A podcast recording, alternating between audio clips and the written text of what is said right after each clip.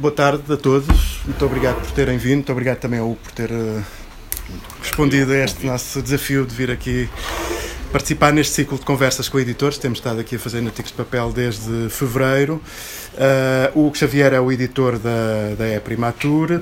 Há aqui um conjunto de aspectos sobre, bom, desde logo sobre o próprio modelo da, da, editora E-Primatur e das outras chancelas uh, associadas, uh, mas em qualquer caso, podemos falar depois um bocadinho mais adiante, bem como também sobre o, o, o próprio percurso do, do Hugo, que é já extenso e que passou por várias, por várias editoras, por várias, enfim, projetos editoriais, mas o de qualquer forma, pediu para inicialmente introduzir aqui a nossa conversa com, com duas histórias, creio eu. Sim, sim, e depois, duas. se calhar, a partir daí. Chamar de histórias é, é, complicado, mas, mas pronto, são, são, são dois uh, leitmotivos com os quais vamos aqui andar em, de certeza em, tor em torno deles. Um, boas tardes. O, desculpem, como sabem, eu, alguns de vós saberão, eu vejo muito, muito mal, o que significa que ainda por cima estão todos no contraluz, portanto eu não vejo ninguém. Portanto, se estiverem a rir, eu não percebo, a não ser que façam um barulho, eu não ouço. Um, portanto, podem fazer caretas, etc. o, exatamente. Ora bem, o, eu queria trazer aqui deste, este, duas coisinhas. Uma, é, eu tive sempre que pensar qual das duas é que eu contava primeiro e vou contar esta. Isto é uma história que é contada numas memórias de um editor, que eu não vou dizer qual, qual é o livro nem qual é o editor, uh, pelo simples motivo que é um livro que eu gostaria um dia de publicar, mas uh, enquanto tiverem pequenas editoras não tenho dinheiro para isso porque não vai vender nada. Uh, mas a história conta-se no, que nos Estados Unidos Uh, no, na altura das concentrações, ou seja, pós-Segunda Segunda Guerra Mundial, a partir do final dos anos 50, como sabem, a maior parte das, das editoras uh, já com alguma tradição tudo nos Estados Unidos tem uma tradição muito curta, mas já com alguma tradição, começaram a ser todas integradas nos grandes grupos de mídia, que, que na altura nem se chamavam grupos de mídia, mas, mas assim é. Uh, e, e, na altura uma das grandes foi adquirida pelo, pelo grupo que, que era detentor, era um grupo de um milionário americano, não me vou agora lembrar do nome, chamava-se Newt, qualquer coisa, e que era dono do, da Paramount Pictures. E entre muitas outras coisas, queria fazer assim uma espécie de sinergia, tinha jornais, tinha não sei o que mais, e, e, e queria comprar uma editora, pensava ele, porque assim era mais fácil pegar nos livros, nas histórias dos livros, adaptá-los a filmes, fazendo e assim foi. Comprou uma das grandes editoras americanas. E, e quando comprou essa grande editora americana, teve, como, como qualquer bom milionário, teve dois ou três anos sem pôr lá os pés e sem querer saber coisa nenhuma daquilo, mas depois um dia lá se lembrou de ver as contas e não ficou muito contente com, com os resultados e, e decidiu fazer uma visita ao escritório da, da editora aquelas grandes editoras no centro de Nova Iorque, com grandes edifícios eh, de arquitetura já trabalhada por dentro, e uma das características desse edifício é que o gabinete do, do diretor da editora ficava num, num, espaço, num enorme open space com vários corredores, onde estavam filas de editors de, das várias, dos vários livros, em secretárias várias, e o, o gabinete ficava numa espécie de espaço elevado, com todo em vidro, e portanto o diretor conseguia ver o, os vários editors que estavam a trabalhar. Então o milionário lá, lá se sentou e o, o senhor com muito, muito obrigado por ter vindo, excelente, queria mostrar-lhe aqui os nossos resultados, aqueles charts a, a subir, estamos a melhorar, todos a... Sim, mas isso não é, não é muito bom. Sim, mas estamos, ai, podemos fazer, temos aqui parceria já com, com, a, com a produtora de cinema, com tudo e mais uma coisa. Eh, e o milionário estava ali, ficava, eh, estava a ouvir o, o, o diretor, de, que só estava, achava ele, a dar boas notícias, mas o milionário estava cada vez mais irritado, e depois batia ao pé, e acertava-se na cadeira, isto foi num crescendo cada vez maior e o, o, diretor da, da editora já não sabia exatamente o que é que havia de dizer porque a cada nova notícia parecia que o homem estava cada vez mais uh, irritadíssimo com a, com a situação e hum, pronto, e a situação ia. O homem não sabia, o editor não sabia onde é que se havia de meter uh, com aquela situação. O, o homem transpirava, rejeitava o cabelo, mexia. E a certa altura, o, o nosso milionário, dono daquela coisa, levanta-se, passa pelo lado do, do diretor, chega àquela vida, abre a porta e diz: Quando é que vocês todos param de ler e começam a trabalhar? Pronto. Esta história vai ter as suas repercussões na nossa conversa. A outra, a outra coisa que eu queria contar é, é uma, esta sim é uma, não é uma história, é um conjunto de dados e são, hum, é uma coisa que eu uso a miúdo em quase todas as conversas que tenho, portanto, provavelmente até alguém, algum de vós já me leu ou ouviu a falar sobre isto. Em 1911 fizeram-se os primeiros censos em Portugal e fizeram-se, curiosamente, no mesmo, os primeiros censos na Islândia. Uh, nós tínhamos menos de chegava a 4, qualquer coisa por cento da população a ler regularmente livros. E uh, a Islândia tinha sensivelmente o mesmo número, ou seja, era à volta de 5% da população. Um, em 2011, creio eu, foram feitos os últimos censos em que houve perguntas sobre questões de, de, de leitura não, desculpem, não foi em 2011, foi no começo dos anos 2000. Foram os últimos 2001. onde houve. Uh, um, sim, exatamente. Foram feitos o, o, os últimos onde houve questões sobre, sobre a leitura. Nos últimos, o livro é tão, tão pouco importante que já nem entram no, no, nos últimos censos. Portanto, mas um, Portugal, e estes dados não foram revelados, são públicos, mas não foram revelados, Portugal tinha mesmo os mesmos, mais ou menos 5% de leitores regulares de livros. Uh, a Islândia tem 99% da população uh, a ler livros. Ora, se se, se lembrarem, eh, quando Portugal entrou na situação de, de, crise financeira que teve de pedir ajudinha à Troika,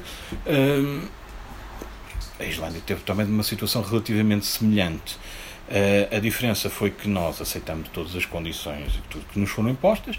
A Islândia disse que não àquilo que foi posto, reverteu e fez uma reescrita da sua Constituição com participação popular, toda a população realmente participou, uh, e entre muitas outras coisas, meteu banqueiros na prisão, meteu políticos na prisão, etc, etc, responsáveis pela, pela crise, e fez uma contraproposta à Troika relativamente às condições negociais da situação. Isto são coisas que de alguma forma eu acho que têm muito a ver com hum, as nossas questões de, de, hábitos de leitura e de educação da, da nossa população. E esse também vai ser outro dos motivos que vamos ter aqui um bocadinho em termos da, da nossa conversa. Portanto, eu agora deixava isto e vamos voltar lá, sim, de certeza. Sim. Não, mas podemos, mas podemos, podemos até seguir por aí. Esta questão dos hábitos de leitura, de facto, é, é, é interessante e também, eh, enfim, a miúde vai aparecendo assim nestas, nestas conversas. Eu, eu assim, aquilo que, hum, eh, que, muitas vezes me chama a atenção é que há, ao mesmo tempo que se, que se constata, e eu diria que se constata, pelo menos desde que eu me lembro, não é? Uhum. Desde que eu era adolescente, que que sempre ouvi dizer que se lê muito pouco em Portugal, que ninguém liga nada aos livros, que uh, quer dizer, eu acho que era relativamente bizarro, acho eu, quando eu andei na escola secundária, já, já foi há uns anos, né? foi no início da década de 90, epá, qualquer pessoa que tivesse mais, quer dizer, que tivesse eh, habitualmente pegasse num livro para ler, um uhum. jovem aluno do ensino secundário era assim uma espécie de ovni, não é? Sim. Uh, uma, coisa, uma coisa meio bizarra que, que os hábitos fossem esses. Eu, eu, eu comecei a ler também no final da adolescência. Não, não, mas eu tinha uma mas... vantagem enorme. Eu era, eu era grande, para a minha geração okay. era grande. E portanto, quando, eu, quando queriam vir meter-se comigo por eu ser geek, estar a ler um ninguém, livro, mais, eu dava ninguém fazia mal por causa disso. Não, não, não, eu, eu batia mesmo. Portanto, eu era, era muito mais eficiente. E, portanto, a coisa. Sim cria uma boa reputação para, para as pessoas que livros uh, na altura. Portanto, coisa estranha. Pronto, não, mas quer dizer, mas isso para dizer o quê? Porque quer dizer que esta ideia de que se lê muito pouco é uma, é uma ideia que, que, eu, que existe desde que, eu me, desde que eu me lembro, não é? E, e ao mesmo tempo que esta ideia é sempre mais ou menos reproduzida para mente e tal, é associada sempre também a, um, a uma outra ideia que é então é, é muito importante promover a leitura. E esta ideia da, da promoção da leitura, aquilo que para mim é um pouco mais estranho, é, é, o, é o, a modo como ela surge enquadrada, porque se diz que é muito importante ler, ponto final. Uhum. Porque é que uma pessoa, porque é que há de ser muito importante ler? É importante ler tudo, uh, quer dizer, tudo tem o mesmo grau. Do ponto de vista, por exemplo, de uma política pública de promoção da leitura, uhum. faz sentido dizer às pessoas leiam tudo desde que leiam. Quer dizer, uh, parece-me que há uma orientação eu, eu, eu difícil de. Eu percebo, eu percebo isso, mas, mas tenho algum receio de uma política pública que incentiva a leitura e que queria dar conselhos de leitura. Pronto. Porque tenho muitas dúvidas do que é que vem de lá de cima que pode, pode ser uma orientação válida ou não uh, para, para os hábitos de leitura. Uh, agora, há coisas que para mim são, são evidentes. Eu, eu vou, vou, vou, personalizar a coisa. Eu, como leitor, quando era miúdo, uh, não tive grandes orientações. O meu avô lia, contava-me histórias, uma série de outros familiares liam. Agora, eu lia tudo. E quando eu digo lia tudo, eu lia desde o Vilhena que apanhei, com idades em que não se via ler o Vilhena, uh, até tudo e mais uma coisa, policiais mais rasca deste mundo e do outro, banda desenhada da boa e da má, uh, tudo e mais alguma coisa. E, portanto, acho, acho que a mim não me fez um grande mal. Uh, e portanto acho que é sempre bom porque a certa altura nós com a passagem do tempo e com, com, com as leituras que vamos acumulando e se as leituras nos prendem, vamos nós criando mecanismos de filtragem. de filtragem dos nossos gostos e vamos afinando aquilo que, que queremos fazer. Eu ainda hoje em dia uh, publico, isso é, é um dos meus, dos meus grandes problemas, é que eu sou completamente megalómano. Eu tenho uh, literalmente mais de 42 mil títulos que quero publicar na vida. tenho-os listados em várias listas e por coleções, em áreas muito diferentes e áreas em que eu não publico e não toco. Não, não, não onde, eu, onde eu estive mais próximo de fazer uma coisa dessas foi na Babel. A certa altura ninguém queria fazer editora de, de coisas mais generalistas e comerciais e eu disse: Ah, mas eu também tenho livros para isso, eu também posso fazer. Mas pronto, como a Babel durou, desde que eu disse que, que aceitava fazer isso, durou mais seis meses, eh, pronto, também sinceramente não, acabei por não fazer grande coisa. Uh, mas pronto, mas isto para dizer que, que nós na realidade acho que conseguimos fazer eh, coisas muito diferentes. Eu, eu tenho este hábito de, de, ler muito e acho que é importante nós passamos por todas as coisas. Agora, eh, a leitura, o próprio ato de leitura, isso não, não é para cair aqui nos clichês do costume, mas o ato de leitura é muito importante, cada vez mais nos dias de hoje, porque pá, eu vejo isto, a minha sobrinha vejo os miúdos todos, eles são, qualquer miúdo, pequenino até, até são completamente incapazes de estar a fazer qualquer coisa por mais de 20, 30 segundos.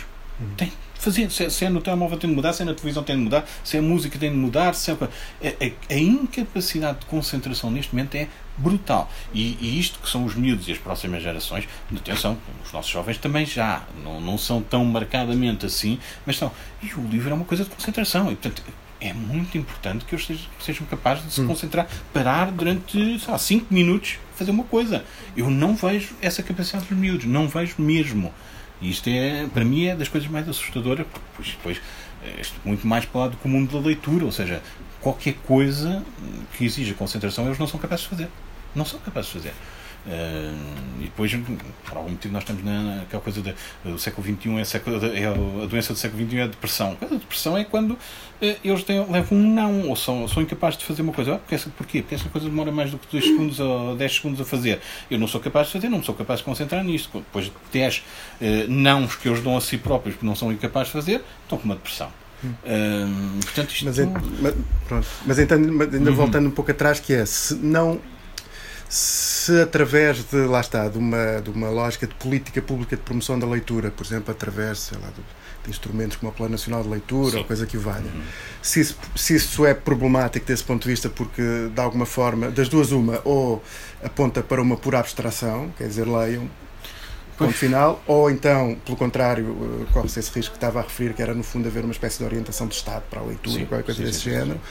Mas então, não, não sendo por aí, o que é que lhe parece não, que podia, o, ser, o, podia é contrariar essa acho, tendência? De... Eu não acho, eu, eu, eu tenho batido muito nesta tecla em várias coisas que escrevi e que, e que fui dizendo. Uh, eu não acredito mesmo. Ah, ou seja, eu acho que tudo, toda a comunicação para a leitura e do setor do livro está, uh, em Portugal, está sempre a ser mal feito. Por um motivo muito simples, porque ninguém assume que nós estamos a trabalhar para margens, para franjas de leitores. Não existe a ideia do grande leitor. Isso não existe mesmo. Uh, é uma coisa assustadora. Aliás, o, o exemplo que nós temos é, é perfeito e é uma coisa que quem está na indústria percebe, quando tivemos a, Feira do Livro, a primeira durante a pandemia, eh, foi aquela feira, famosa Feira do Livro vedada, eh, para todos os pequenos editores, pelo menos todos os com que eu falei, foi a melhor Feira do Livro de sempre. Isto porquê? Porque filtrou. Só ia à Feira do Livro, não iam os pacientes, aquele famoso grande público, depois a Apple gosta de nos atrair com números. Ah, tivemos milhões de visitantes. Milhares de visitantes a, passear o cãozinho, a passear os bebés, a atropelar as patinhas do cãozinho, desgraçado, que é uma coisa que eu acho inacreditável. Hum, pronto, isso tivemos. Agora, os compradores de livros, muitos deles, e eu, ao longo dos anos, como comprador de livro, hum, a certa altura não quer ir à Feira do Livro nos dias de grande movimento, não tem pachorra para aquilo. Portanto, eu acho que isso afasta. Isto para dizer que, na realidade, o, o que nós aqui devíamos pensar, e eu acho que cada vez mais isso é, as políticas não, não se conquistam leitores ou novos leitores, não somos nós, editores, e dificilmente são os livreiros. Obviamente que um livreiro que está numa zona local e com, com público habitacional consegue, por, por, hum, por osmose, por passagem cotidiana, consegue captar alguma coisa. Mas, mas acho que cada vez mais que assim, o trabalho tem de ser feito por parte junto daqueles que são os nossos únicos e grandes aliados, que são os grandes leitores, que são uma franja ínfima de acordo com as Grande leitor, quer dizer, um leitor Sim, um regular. Leitor de, regular. Eu agora ia brincar com isso porque uh, nós, na, nas estatísticas portuguesas, quando tivemos aquelas um bocadinho mais detalhadas, uh, a categoria máxima que eu chamo é o, é o, grande leitor. O grande leitor para as estatísticas portuguesas é que é o que lê mais de 10 livros por ano. Okay. Em França é o que lê mais de 10 livros por mês. Okay. Uh, pronto, são pequenas diferenças de realidade cultural que nós temos. Mas, assim, se nós trabalharmos para esses grandes leitores, são esses grandes leitores que chegam aos seus amigos e dizem: pá, adorei este livro, isto é muito bom, pá, tens de ler. Estes é que vão ser os chatos a conquistar novos leitores e conseguem fazê-lo por proximidade. Nós somos, de alguma forma, nós somos hum, gente interessada, parte interessada. Ora, a nossa sociedade cada vez mais desconfia de tudo que é instituições pequeninas ou grandes. E, portanto, uhum. se temos alguém que tem interesse comercial em vender um livro, a dizer que deves vender, ler este livro, em princípio desconfio.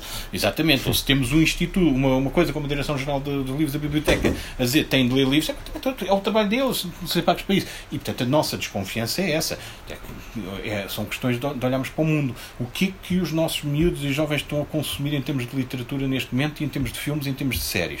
Já alguém tem, tem prestado atenção a isto? É, é absolutamente genial tudo, transversalmente, o que eu estou a ler consiste basicamente num estereótipo de, de, literatura, de literatura e de, que depois é adaptado a filme, de série, limitada, que é simples. É, eu sou um jovem, miúdo, tenho irmãos, tenho irmãos, etc e tal, um, e de repente os meus pais ou desaparecem ou morrem e eu fico nas mãos de uma instituição, que é uma coisa má, uh, seja ela o Estado, seja ela uma fundação, seja ela o que quer que for, e esta fundação vai querer controlar a minha vida. O que é, que é controlar a minha vida? É impor-me horários, impor-me disciplina, impor-me rigor, impor-me qualquer coisa má que está lá por trás. Nós não sabemos bem o que é, que é isto de mau. Mas todos os miúdos estão a consumir isto a torto e a direito todos, 90% destas instituições que aparecem no, na, na, ficção que os miúdos estão a consumir, volto a dizer ficção, desde o livro até à, à, à série de televisão, ao jogo de computador, etc. E tal, esta instituição está quase sempre ligada ao Estado. Portanto, o que é que nós estamos a transmitir aos miúdos? Não acreditem no Estado.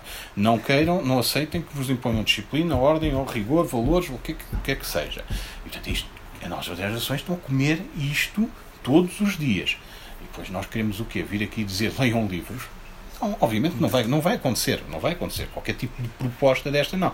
E portanto, a única maneira de nós conseguirmos pôr novos leitores, aqui não tem só a ver com a idade, tem a ver com a gente que não lê habitualmente, a ler mais regularmente, é que pessoas insuspeitas, leitores, não têm nada a ganhar com isso, falam e são conhecidos e dão algum motivo de, confiança uh, a quem está do lado lá.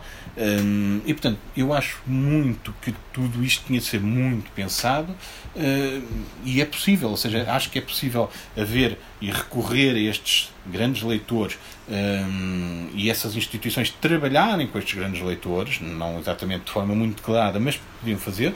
Existem dezenas de comunidades de leitores em Portugal, para não dizer centenas, provavelmente. Não vamos falar da qualidade de todas elas, mas são iniciativas que partem espontaneamente de bibliotecas, de, de outro tipo de, de instituições. Agora, o, este tipo de, de, de, considerações sobre o que se pode fazer para a área do livro e como é que se consegue pôr novas pessoas a ler, uh, tem de passar claramente por ser pensado por quem gosta de ler. Eh, independentemente que essas pessoas estão. estão isso é tipo aquela lógica do têm... influencer ou não? A treler? É mais ou menos acho isso. Que é, acho okay, que funciona okay. também. Eh, ou seja, é um bocadinho transversal. Não, não, não precisamos ter. Eh, podemos ter ou não podemos não ter redes, hum. redes de comunicação social, redes sociais a, a, funcionar ou não. Mas, sobretudo, o que eu acho que é que tem de ser pensado por quem lê. Hum, ou seja, eu, eu falo há muito tempo e falo cá e falo no estrangeiro com pessoas que estão ligadas à área de edição e à área da promoção da leitura cá no estrangeiro. E, e, o que noto muitas vezes é que o grosso de, de, das portas a quem, quem se bate um, passa por um conjunto de técnicos que já passam hoje em dia, muitos deles por, por bibliotecários e cursos biblioteconomia e companhia militar. Uh, e depois nós falamos com estas pessoas e percebemos bem, esta gente trabalha com livros, mas não lê como é que estas pessoas conseguem motivar, seja quem for a ler? Não vamos falar sequer de, do, do grosso dos professores que saem. Eu, fui, eu sou aluno da Faculdade de Letras. Eu, quando saí da Faculdade de Letras, fui entrevistar uh, no último ano e tive, tive aquela coisa de quando podia, ia sendo linchado em, em, no campus, por assim dizer, quando, quando publicamente disse: Não, a única coisa que me assusta aqui é que hum, daqui a uns anos, se eu tiver filhos, os meus filhos vão ter, ser ensinados por, pela maior parte dos meus colegas aqui. ser ensinados a ler eh, por pessoas que vão, passam uma faculdade de letras toda a, a não querer e não gostar de ler, quem vai para letras, 99% de quem vai para letras é para fugir às matemáticas e às outras coisas muito chatas, é porque é uma maneira fácil de acabar com um diploma na mão. Uh, e, portanto, na realidade, são estes os professores de português e de literatura e de, de, de literatura inglesa que, que os miúdos também têm. Portanto, o conjunto de preparação de, de, que nós estamos a dar aos miúdos para poderem vir a ler alguma coisa ou consumir algum tipo de, hum, matéria cultural, seja qual for, é, é assustador. E, portanto, vão-te dizer, ou seja, o que, que, que é que isto tem de ser? Que, reparem, eu, eu, isso é, passa também por, por uma coisa que, que, nós podemos falar, que é, que é, não vou entrar muito nesta discussão do, do, dos grandes editores, pequenos editores, independentes, complementados, isso é, é, sempre uma discussão muito árida e complicada, eh, porque eu conheço gente que gosta de ler em grandes editoras e vice-versa, mas a verdade seja, é, é, que quem passa por, por, uma grande editora, eu tive a experiência de passar por uma quase grande editora, que era a Babel, teve ambições de ser uma grande editora, mas nunca chegou a ser uma grande editora, hum, mas, mas, percebe a certa altura que, que, as decisões que supostamente cabem aos editores são tomadas por tudo menos pelos editores, ou seja, quem manda nos livros que se fazem são os gestores ou os diretores de marketing, que é uma coisa absolutamente extraordinária. E depois, podíamos pensar, ah, os gestores ou diretor de marketing, mas somente estão numa editora, portanto gostam de ler. Não, assumidamente não leem. E, portanto, quando estas coisas acontecem, eu, eu tenho uma vez, era uma anedota, uh, o Eduardo gosta muito desta anedota, um, ehm, que era um, numa, numa, reunião geral que nós fomos propor os livros que devíamos publicar e pronto, eu levava os livros de vários estrangeiros e um, um, dos livros que eu levava era um livro de um autor grego que tinha acabado de ganhar um prémio lá fora. Uh, eu publiquei um outro autor grego lá, uh, mas este era, era o, o, o grande livro, eu acreditava bastante naquilo, mas era uma coisa de intuição. Muitas vezes quem, quem trabalha com, com autor estrangeiro tem de trabalhar por intuição, porque aquele livro ainda não existia praticamente livro, língua nenhuma a não ser o, o, o grego. Uh, mas os direitos já tinham sido adquiridos para vários países, tinha sido, estava a ser rodado um filme na Grécia, etc. Uh, eh, e, e, foi muito engraçado, porque a certa altura o diretor-geral pega-me no livro e começa a ler aquilo entusiasticamente. Este homem lia grego.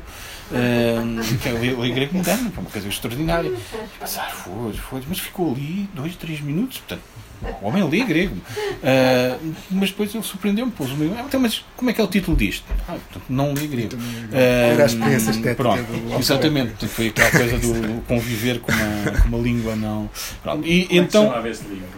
Uh, foi a pergunta que eu fiz, senhor, como é que este livro, que é o título disto? E eu disse, olha, eh, os franceses traduzem mais ou menos por isso, é? portanto, vamos dizer que assim, o título comum entre as editoras que já compraram os direitos e já estão a anunciar é qualquer coisa chamada A Cor Canela dos Teus Olhos. Uh, e o senhor Uh, mais uma vez pega no livro e mais uma vez fica dois minutos a olhar para, a cor canela dos teus, dos olhos. E depois, a certa altura, diz-me esta coisa absolutamente genial pôs ao livro e diz: Oh, tu sabes, epá, na minha família ninguém lê. A única pessoa que lê, na realidade, é a minha mãe. A minha mãe não gosta de canela, este não se faz. Uh, pronto, isto foi na frente de várias testemunhas. Uh, mas isto para dizer como é que muitas vezes as lógicas editoriais uh, nos chegam, nós pensamos que há, há grandes complôs intelectuais numa certa direção de editores. Não, muitas vezes são, é mesmo são gostos culinários ou alergias ou coisas assim, provavelmente. Mas isso, aí muitas vezes, é, quer dizer, essa, essa ideia é assim mais ou menos, mais ou menos comum, ou seja, no fundo que as, as, as escolhas estão sobretudo determinadas, não só nas editoras, mas também nas livrarias, no, enfim, todo, as atividades são sobretudo determinadas por uma lógica económica, economicista, se quisermos dizer assim. E a mim coloca-se-me coloca sempre a questão que era, e, e, antes como é que era, não é? Quer dizer, porque antes as editoras também eram empresas, também tinham que ter a sua viabilidade económica, também tinham que ter a uhum. sua rentabilidade, etc. Ou seja, poderia haver eventualmente pessoas que tomassem decisões porque liam e conheciam os livros e tal, mas era assim, como é que. Mas, mas, mas, para mim, é e quando é que a coisa mudou? É? A partir de quando é que deixou de ser. a coisa nunca mudou, a não ser quando nós entramos no século XX e fizemos a tal mudança que eu digo, é, entrou na lógica. Uh, entrou na lógica destes pessoas que tinham muito dinheiro e que se meteram na edição sem ler livros ou sem conhecer livros ou conhecendo poucos livros, entrou na lógica de que os livros podiam fazer, vender ou fazer o mesmo dinheiro que faziam século XX, século XX, é, que fazer o mesmo dinheiro e o mesmo que faziam os filmes, eh, tudo e mais alguma coisa, hum, porque o, o, problema é as editoras serem geridas por editores. Portanto, se aquilo fosse gerido por, por gestores, aquilo chegaria às massas. Que as massas consumiriam livros se, se não fosse uh, essa coisa dos editores que queriam só fazer os bons livros, etc. E, e isto entrou quando eu digo século XX, é, é, mais de metade do século XX para a frente. É, é, isto entrou no, no, paradigma moderno e nós ouvimos os discursos do, do, dos representantes dos grandes grupos editoriais portugueses, como os estrangeiros, e uh, o discurso é o mesmo. Continuam presos a esta ideia de que com uma grande gestão nós conseguimos chegar a milhões. Não existe. Não existe. Os leitores são franjas em qualquer país, mesmo nos países onde se lê mais, os leitores são franjas da população, não correspondem nunca. Eu, eu pergunto isto porque muitas vezes associado a este discurso há esta ideia de que isto é um fenómeno relativamente recente e há uma certa romantização de um, de um passado da edição que supostamente teria uma. Não, nós vamos para trás e percebemos o, o, que se passa. Se nós andamos um bocadinho para trás, se nós andamos 100 anos para trás, vamos para meio do século XIX. Não, digo 100 anos, digo para meados do século XX há um pouco esta ideia. Não, de antes é que havia editores a sério, de antes é que havia não sei o quê. Mas havia, porque a questão era, quando, quando não havia a ambição de chegar ao todo, os editores eram muito mais próximos dos leitores e sabiam muito mais a realidade. É, é muito natural. Nós lemos as memórias da maior parte dos editores grandes, dos Feltrinelli, esses são os mais recentes, mas podemos ler autores que fizeram a viragem do século XIX, eh, perdão, editores, fizeram o Sir Alan Unwin, o hum, tantos, o Bennett Cerf, no, no, começo da fundação da, da, da, Random House, mas milhares de outros. Eu tenho uma memória péssima para nomes, portanto vou sempre baralhar-me nestas coisas e não me vou lembrar metade dos, dos, dos, editores que quero lembrar. Mas pronto, mas quem lê as memórias destes, destes editores que fizeram a transição dos paradigmas do século XIX para o século XX percebe que o, o editor do século XIX era um editor geralmente editores livreiros, de, de, loja aberta, e portanto o contacto com o público é a coisa mais direta que pode haver, portanto havia proximidade, uh, e, e, depois o editor ao longo do século XX vai, vai subindo as escadas para o edifício da administração e fica lá em cima fechadinho. Portanto, deixa de haver contacto e percepção do que é, que é o público. Ao longo do século XX, é isso. No fundo era essa a minha questão, porque é, muitas é. vezes disse, bom, mas uh, quando, eu digo, quando eu digo que muitas vezes aparece a ideia de que este fenómeno da, da determinação económica quase exclusiva é muitíssimo recente, quer dizer mesmo muitíssimo recente, quer dizer, eu acho que há muitas vezes aparece no discurso de que aqui há 30 anos, 40 anos, as coisas eram muitíssimo ah, diferentes não, não, do que não, não, não, eram, não eram. A única diferença. Que nós temos agora é que nós temos uma velocidade de acesso a, a, às coisas que nos leva a, a, tomar decisões com base no, no, Excel que é alimentado todos os dias por estatísticas de, de, daquilo e das vendas daquilo e daquilo outro, sobretudo nos grandes grupos, obviamente. Uh, mas é, isto é, que há uns anos atrás, aqui na, na Avenida Almirante Reis, eu, eu hum, não vou contar esta história toda muito complicada, mas eu desde miúdo que a visitava aqui, que eram os escritórios da civilização, porque eu queria comprar sempre as raridades do, da civilização, que eram os livros quando eu tinha começado a, a ler, uh, que descobri numa arca de casa dos meus avós no Porto. E, e, depois descobri que a civilização tinha aqui uma delegação, que era só uma coisa de distribuição, um armazém, etc. E depois descobri que a pessoa que estava à frente do armazém aqui era marido da minha professora da escola preparatória. Uh, e então o senhor, muito simpaticamente, e como, como houve esta relação, começou a, a, a vasculhar, ou mandava vasculhar no armazém lá do, do Porto e encontrava umas raridades, que eram os livros infantos-juvenis da, da civilização dos anos, hum, dos anos 60, 70, 50, 60, 70. E, e, hum, e eu, basicamente, hum, tinha, sei lá, de 9, 10, 11 anos, vinha cá com meus pais, etc, e, todos, e juntava os dinheiros do, das prendas de anos, etc, e vinha cá e o senhor trazia-me assim uma mão, eu dizia, ah, este já tenho, ah, não, depois levava assim uns 20 livros, etc. Mas isto para dizer, o, a certa altura, passado uns anos em que já só vinha cá cumprimentar o senhor, porque já tinha quase toda a coleção que ele tinha conseguido arranjar, e já começava eu a arranjar mais nos alfarrabistas do que, é que, eu, que ele arranjava, uh, o, a certa altura, um dia, um, o senhor era, era o responsável comercial pela civilização aqui na Zona Sul, vamos dizer assim, a certa altura entrou o Dr. Pedro Morabessa, eh, que eu não conhecia de lado nenhum e que me ignorou, eh, e, e, e, se dirigiu a esse senhor e disse: oh, não sei quantos, eh, epá, temos de reimprimir aquele livro do Império à Deriva. Epá, eu, ele disse: não, oh Pedro, temos aqui, olha, tudo isto, nós temos para aqui 1200 livros pelo menos, aquele lá. E o Pedro Moreira não, é pá, não temos, graças. Eu tenho aqui o Excel, nós já temos tudo está esgotado. Tenho aqui os números da GFK, tá? Os números da GFK. Mas oh, estão aqui os livros. Não, pá, oh, oh, Sérgio, vamos reimprimir isto.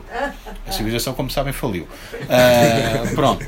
Hum, mas isto é, é, é, é, uma certa gestão e são os números que. são a maneira como nós convivemos com, com uma sociedade em que muita informação, por vezes mais rápida do que a própria assimilação de, do que é que essa informação quer dizer, ditam e levam a certas decisões que tornam a coisa muito complicada.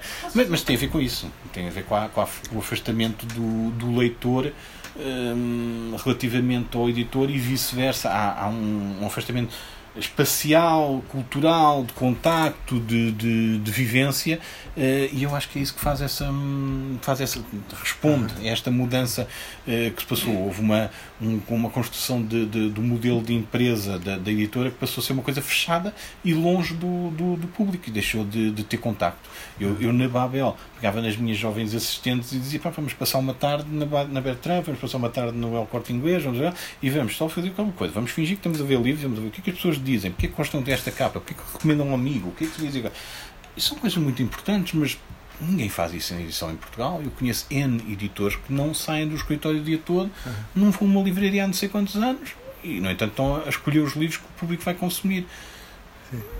Este, este modelo, porque vocês optaram na, na primatura que chamam crowd publishing, não é? Sim. Uh, que, enfim, que, que, aparentemente pode à primeira vista ser entendido como uma espécie de, de digamos assim, de expediente organizativo para potenciar a viabilidade económica da coisa e, e, e, e terá, e, terá, eventualmente a ver com isso. Mas, por exemplo, lá no, no, vosso site vocês também falam de ideias como criação de uma comunidade de leitores, empowerment do leitor, Sim. creio que está no site. Não sei se foi no site se foi eu no. Nunca usaria esse termo. Não, tenho certeza. No site então, se calhar. Pode bom, ser uma brincadeira minha no, sítio. No sítio ou seja, uma, uma orientação para um nicho de leitores, etc. Eu, há bocado estava a ouvi-lo falar sobre aquela ideia dos, da, da importância que podem ter os leitores na promoção promoção da leitura e estava sim, sim, sim, a, a, olhar aqui para estas notas e a pensar que eventualmente este modelo podia ser uma, uma espécie de resposta também para essa questão de, do sim. modo como o, o, editor se pode ligar ao leitor. É isso? Acho que sim, nós, nós, temos cada vez mais essa preocupação. Não, não conseguimos fazer mais porque depois são sempre. Eh,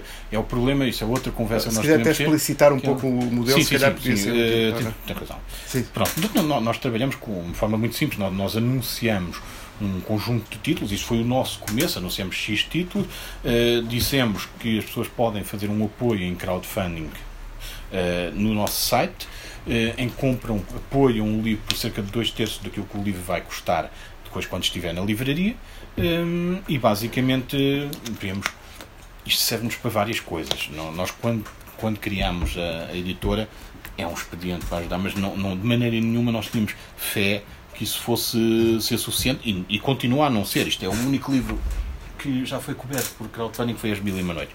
Uh, de resto, todos os outros ficam sempre aquém de, daquilo que nós estamos à, à, procura em termos de apoiantes, que cobriria a primeira edição, uh, os custos da primeira edição. Mas, na realidade, nós montamos isto porque intuição, lá está daquela da ideia de comunidade de leitores, e uma das coisas era perceber que se tivermos uh, um livro a ser proposto e a circular entre os leitores como uma proposta durante vários meses, e as redes sociais, nós usamos muito a internet, que é da maneira como nós conseguimos chegar a toda, toda a gente, ou a maior parte das pessoas.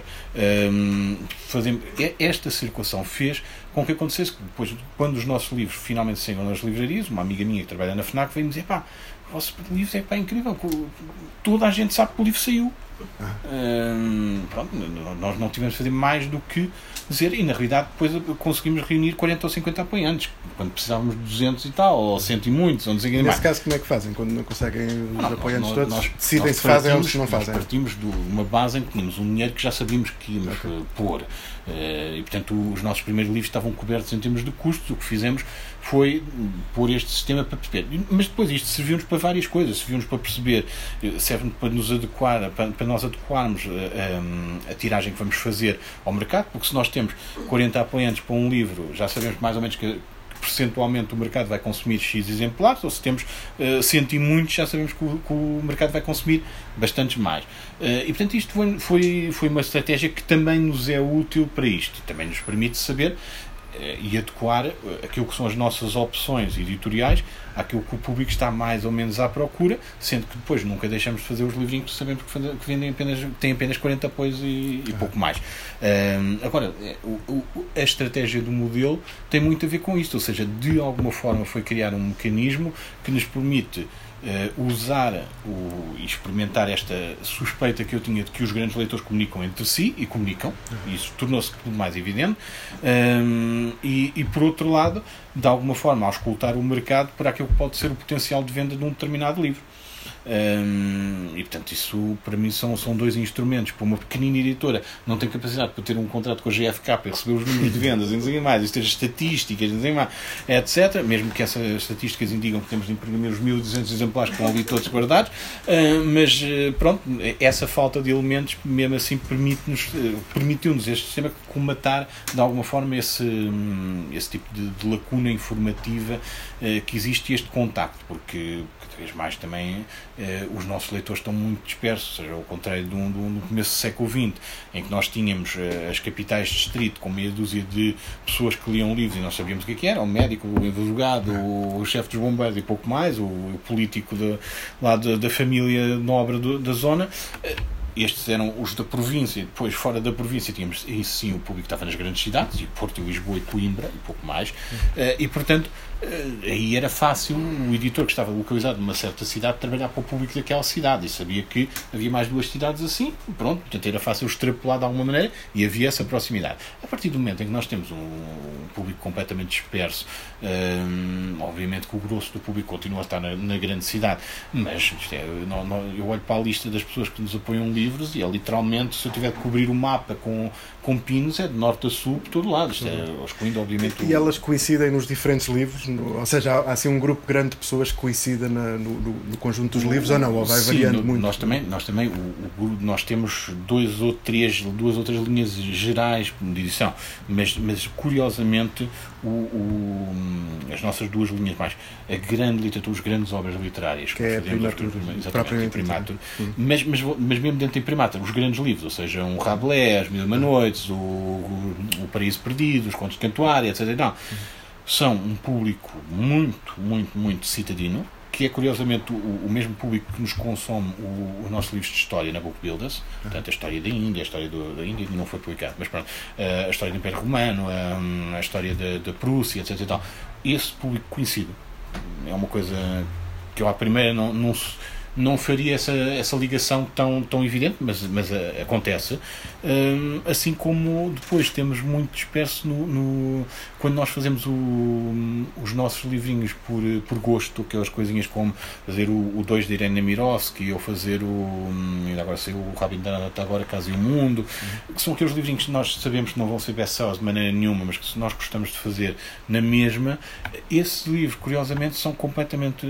São, vão desde são outras, para a cinta, okay. a formas de E aqueles da série B também? Aqueles do... Não, esses não. pura e simplesmente não vendem. Não vendem. Pronto, é, é, agora, agora já A vossa ideia era um pouco recuperar um a coleção, era, era, era, não é? Não, e vamos, vamos manter, mas tivemos de abrandar o ritmo porque okay. não demora muito. Isso é, isso é uma evidência simples. As pessoas estão tão formatadas por uma literatura tucur, hum, direta, o consumo, a história que está ali, que quando pegam num livro que, que de facto já exige um, um raciocínio, um conhecimento estético, um reconhecimento de uma tradição literária um bocadinho diferente, já não conseguem. Não conseguem. Da mesma maneira como, por exemplo, não conseguem ler uh, um autor português do século XIX. Não, já não tem vocabulário, já não há treino intelectual para aquele vocabulário. É uma coisa extraordinária. Não, não estou a falar da nossa edição do Camões, que ninguém comprou. Uh, é a única edição do, do Camões disponível. Vendeu misérias, vendeu 200, 300 exemplares no máximo dos máximos. Portanto, uh, isto para dizer, as pessoas não conseguem ler aquilo. Uh, isto é tudo não sei que ideia é que têm, ou que noção é que têm disto, mas há estudos lá fora que cá, cá não temos. Mas, por exemplo, no Reino Unido é muito simples. O, o, em 1890 e qualquer coisa, o, o, vocabulário médio de um falante andava à volta dos 1200 vocábulos. Uh, obviamente que em 1800 e, qualquer, e muito uh, só, se, só se inquiriam as pessoas que estavam na universidade e pouco mais. Mas pronto, essa realidade é um bocadinho dúbia. Mas quando chegamos a 1920 e qualquer coisa, nós temos 800 e tal vocábulos. Quando chegamos a 1969, nós temos à volta de 500, 490 e tal vocábulos. No começo dos anos 2000, estamos com 300 e não sei quantos vocábulos médios na utilização. Isso é no Reino Unido. Nós cá em Portugal, a coisa é um bocadinho mais assustadora do que isso. Hum, e, portanto, obviamente que um leitor ter de lidar com qualquer coisa, já não vou falar de um Camilo nem de um Aquilino Ribeiro, mas qualquer coisa que cometa meia dúzia de palavras que não são Sim. do uso comum, não se, pronto, não se... É, é, um bloqueio. E, e, isto para dizer da mesma maneira, uma tradição literária que exija pensar a literatura de outra forma, absorver a história de outra maneira, pensar o livro qualquer coisa que seja. Entrar numa narrativa que tem outra sim, sim, sim. lógica. Entrar, entrar em lógicas que não são mainstream. Do... Vamos, vamos nós para. Muitas vezes, atenção, muitas vezes até presas a, presas a coisas que, que, que, o público, o, main, o mainstream do público até consome. Um sobrenatural, mas o, o sobrenatural do século XIX, começo do século XX, é por natureza muito preso ao surrealismo okay. uh, ou muito preso a um. ou outro, uma série de outras correntes, mas, mas basicamente ali à volta do surrealismo, ou então vai para um pulp muito mais. Uh, mas também não é esse que, que, que a Livro B publica. Portanto, o surrealismo não é mainstream, não, não, as pessoas não conseguem consumir. Mas, por exemplo, se nós formos ao começo do século XX português, temos um autor extremamente popular que era o André Brand, uh, e o André Brand fazia revista popular portuguesa a todo direito, tem N textos que pegados, nós pegamos naquilo e é surrealismo puro. Mas uma coisa à vão à letra do surrealismo de duas ou três décadas depois. Uh, e, no entanto, era um autor que era consumido, porque está, havia uma convivência com aquele tipo de literatura e com uma tradição literária. Por muito que eu estivesse arrumado na revista, havia ali coisas que são surrealismo. E o público consumia isto. Agora, quando nós deixamos e passamos a ter, uh, para não falar, eu preciso de falar destes conselhos, mas uh, nós passamos a ter um, mundo que não tem bibliodiversidade, uh, acabamos nisto. As pessoas só conseguem consumir aquela coisa que conseguem consumir todos os dias. Um, de vez em quando há umas iluminações, há umas pessoas que estão um bocadinho mais abertas, mas para isso é preciso aquela concentração uh, que a maior parte dos leitores não consegue já ter, porque o nosso mundo não permite tempos de concentração. Só antes de, de, de, abrirmos aqui a nossa, a nossa conversa, uma última coisa que tem a ver também com esta questão do modelo e tem a ver um pouco com esta, hum, com esta crítica que muitas vezes é feita a algumas, à estratégia de algumas editoras, que é fazerem, um, terem um, fazerem aos próprios um esforço muito grande de venda direta, não é? Uhum. prejudicando, ou supostamente, de acordo com este discurso, prejudicando, por exemplo, Sim, os, os, as livrarias, não é? Eh, e os espaços, digamos assim, comercial das, das livrarias. Eh, este vosso modelo ele aparentemente acrescenta uma outra camada a esta, porque há, no fundo há um conjunto de um conjunto de grandes exemplares que é logo vendido eh, Sim, é à cabeça, não é? Mas, mas eh, temos clara noção, o nosso público é, é muito evidente nisto.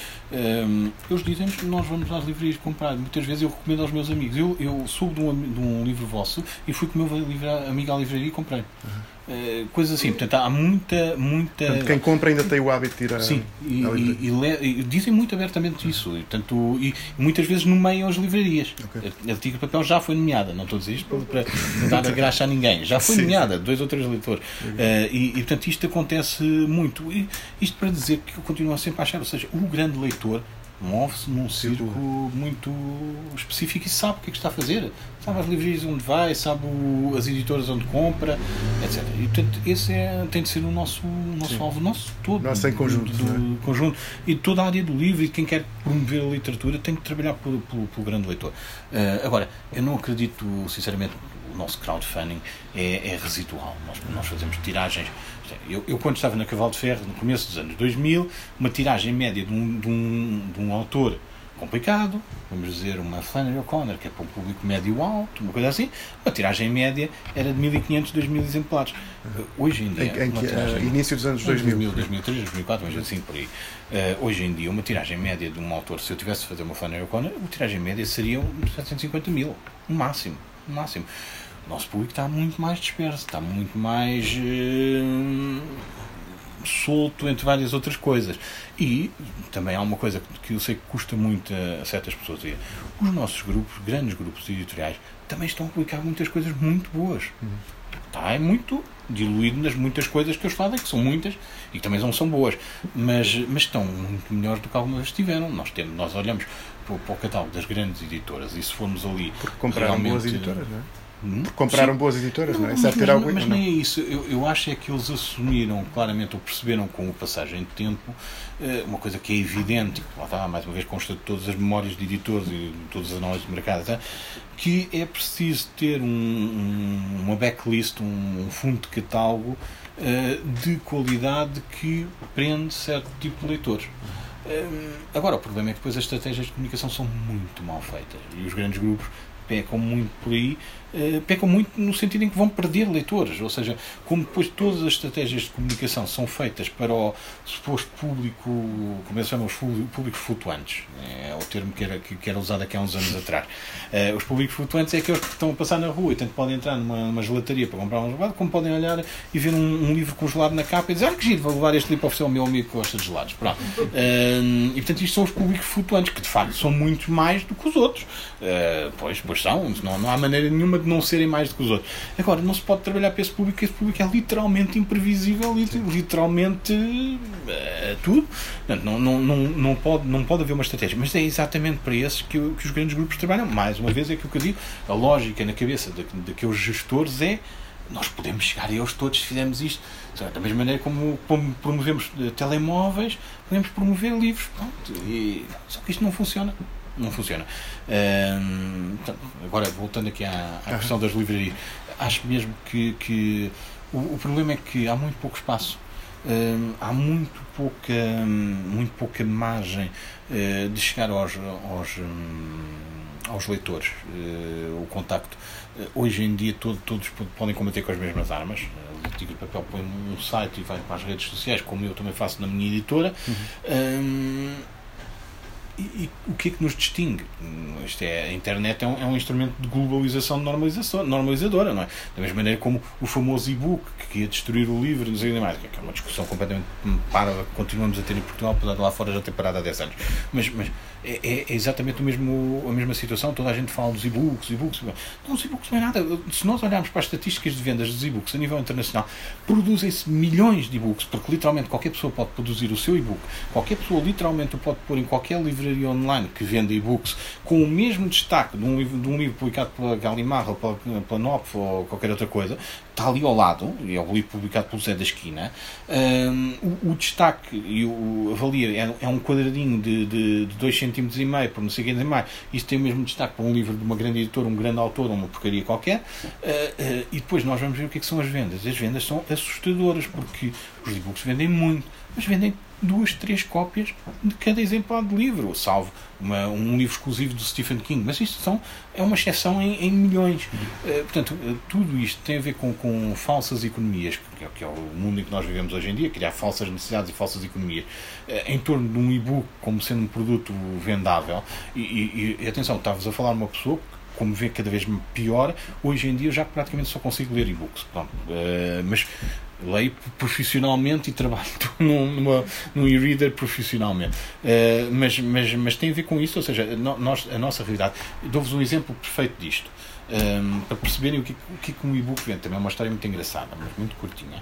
Uh, durante anos, no top 20 de vendas da Amazon americana, que era a que vendia para todo o mundo, ehm, um, livro que esteve sempre no top 20 era um livro de um autor português, em português, no, no, setor, no, no, no segmento de, de, livros de economia. Um, e era um livro publicado pelo Grupo Almedina. E, e esse livro, que teve lá 10 anos no, no, no, top 20 da Amazon americana, ao longo de 10 anos vendeu 689. Um, e isto era o top 20 da Amazon americana, um livro em português, que obviamente só era vendido para o público em português. Uh, e portanto, isto esteve no top 20 de vendas da, da, da, Amazon americana, numa categoria que nós esperamos que tenha muitas vendas, como é o livro sobre economia, Sim. que vende muito em todo lado. Uh, isto para explicar o que é, que é a realidade dos e-books. O, e-book é uma falsa realidade, não, é uma realidade que não interessa nada. Não, palpavelmente, nós vamos espremer o que, que, é, que são as vendas não é nada, é obviamente que o Zé da Esquina ou o editor põe, põe um livrinho cá fora, conseguiu até acertar numa boa capa, etc. Vai vender aos seus dois ou três amigos, a quem conseguiu lá estar, porque foi para um blog, para um, para um, para um fórum, assim vendeu ali a meia dúzia de amigos e pronto, e depois talvez com sorte a cada dois anos venda mais dois ou três livros. Pronto. É, nós na Primático passamos meia dúzia dos nossos livros para, para, para formato e-book para fazermos exatamente essa experiência. Percebemos. Uh, tínhamos imensos contactos de, de, de, leitores brasileiros a dizer onde é que passam o vosso livro? Ponham, ponham o livro. Nós pusemos, ok, vamos ver o que é que isto funciona em termos de vendas. E, e, fizemos uma coisa, e fizemos a adequação para a Amazon brasileira, fizemos a adequação do preço a um, a um, preço real de mercado brasileiro. Portanto, aproximamos os nossos livros, que é, que é uma miséria. O preço tem de vir lá para baixo para, para subir. As vendas são miseráveis. Nós, de, de dois ou três títulos, com algumas vendas clássicos, um deles a mil menores. Nós temos vendas de tipo 10 livros ao ano. Com sorte. Pronto. E, e, no entanto, estão lá no, no, nos livros bem cotados da Amazon. Portanto, significa que ele está a vender alguma coisa, o que é assustador.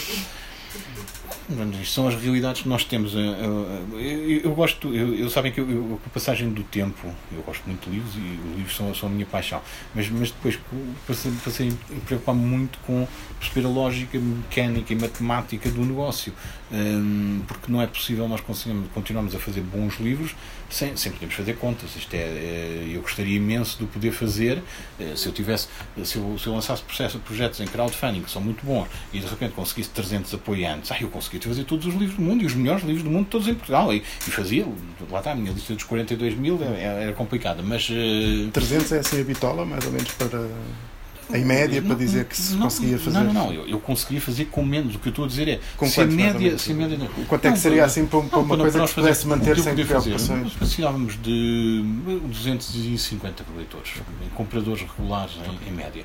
Uh, se nós conseguíssemos manter essa regularidade, o problema é que nos nossos livros, como expliquei, ou seja, nós fazemos um autor que é um bocadinho menos conhecido, um tema um bocadinho mais ao lado, e de repente os nossos cento e tal apoiantes caem para 40.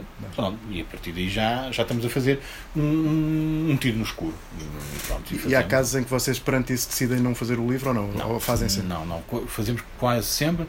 A única vez que, duas, duas ou três vezes em que abdicamos projetos e comunicamos formalmente, foi quando, nós estamos a fazer essencialmente clássicos, quando outra editora, e outra editora fez o mesmo. aí, sempre, não, nós estamos cá para comatar, isso foi sempre o nosso objetivo, comatar claro. lacunas culturais do, do mercado português, então não vamos estar a fazer o mesmo livro que os outros estão a fazer. Claro, claro.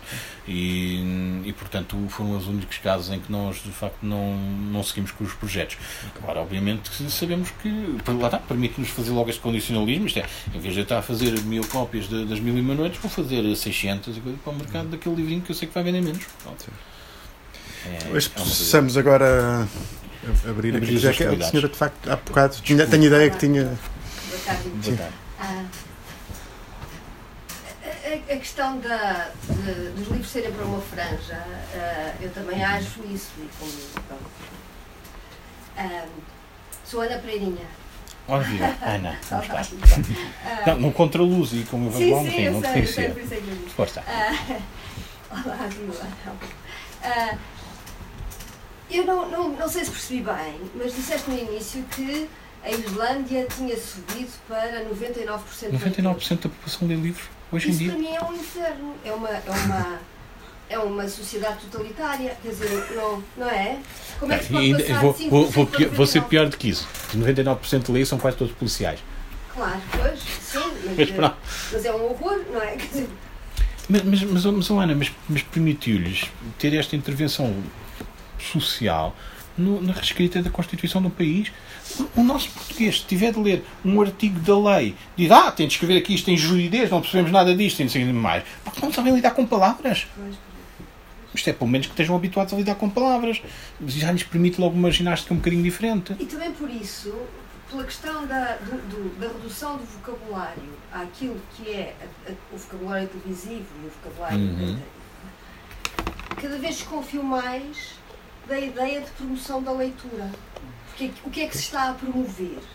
Está-se a promover, não é? Pôr, pôr a ler livros de influencers e não sei o quê. À partida não tenho nada contra. Mas isso nos vai fazer ler coisas melhores, acho eu. Ou seja, é, é, desde que se saia daquele, daquele nível de. Não sei, a ideia de promoção da leitura. Isto é uma uhum. coisa. Eu já trabalhei em promoção da leitura, no Instituto do Livro, etc.